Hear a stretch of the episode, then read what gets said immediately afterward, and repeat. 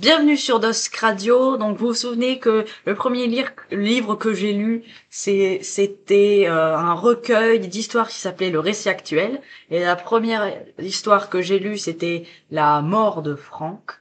Et donc maintenant, je l'auteur va lire la deuxième histoire qui s'appelle Mission enneigée. À vous. Allez-y. Merci. Alors, Mission enneigée. Chapitre 1. En 1852, Marx avait dit « La forêt, c'est la jungle barbare que tout le monde pénètre quand l'heure a sonné pour eux. » Ou simplement c'est parce qu'ils s'abonnent à la cueillette de champignons. Mais c'est plus probable qu'ils veulent mourir dans d'atroces souffrances, mangés par les loups du Mercantour ou par les loups de la forêt d'un petit village franco-belge indéniablement capitaliste dans le sud de la France. Ils ne sortent que la nuit de Noël, et là, ils dévorent tout ce qui passe à travers le champ de vision. Voilà pourquoi tous les camarades qui ne sont pas communistes meurent ici. 169 ans après, trois individus et un chien se faisaient pourchasser sans merci par ces loups dits de Noël dans la forêt d'un petit village franco-belge dans le sud de la France. Ces trois individus ne sont que Saint-Antoine Martin, Jean-François Machin et Didier le chien.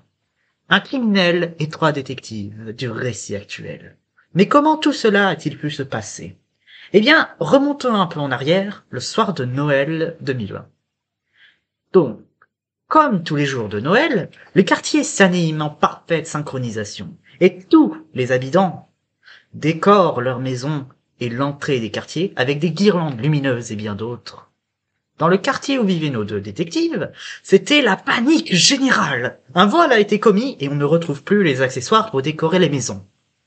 Dis-moi, Jean-François, tu en penses quoi? Eh Ben, je pense que l'on devrait faire un tour à la mairie pour en savoir plus.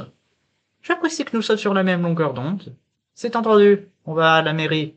Eh, viens Didier. Et tous les trois, ils allament vers la mairie. Ce qu'ils ne savaient pas, c'est qu'une silhouette les suivait de loin et qu'ils allaient mettre les pieds dans un des pièges les plus dangereux qu'on connaisse.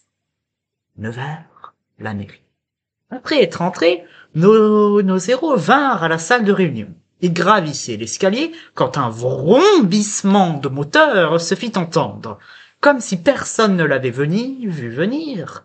Trois motards passèrent directement à côté d'eux dans un bruit si fort que les personnes les plus sourdes d'Australie l'auraient entendu comme une vibration. Après quelques minutes, ils entrèrent dans la salle de réunion tout couverts de fumée.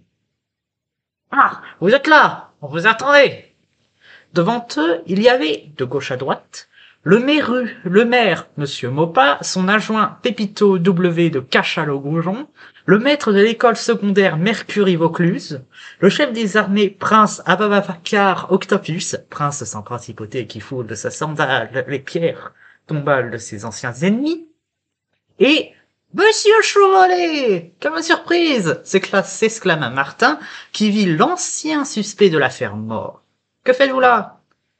C'est sans surprise que j'ai l'honneur d'être le nouveau chef de la police. Après tout, après tout, je l'ai bien mérité. Mais le plus curieux, c'est que l'ancien chef a été retrouvé dans son lit, étranglé par une simple corde à sauter. Et vous voulez savoir qui l'a fait? Non. Même si je voulais, je ne pourrais pas vous le demander, car le maire va vous dire quelque chose d'important. Sur ceci, tout le monde se tourna vers le maire, qui prit un ton grave, comme si une guerre avait éclaté. Monsieur, le président de l'Ouzbékistan veut nous parler si nous ne lui rendons pas ses culottes. Merci beaucoup.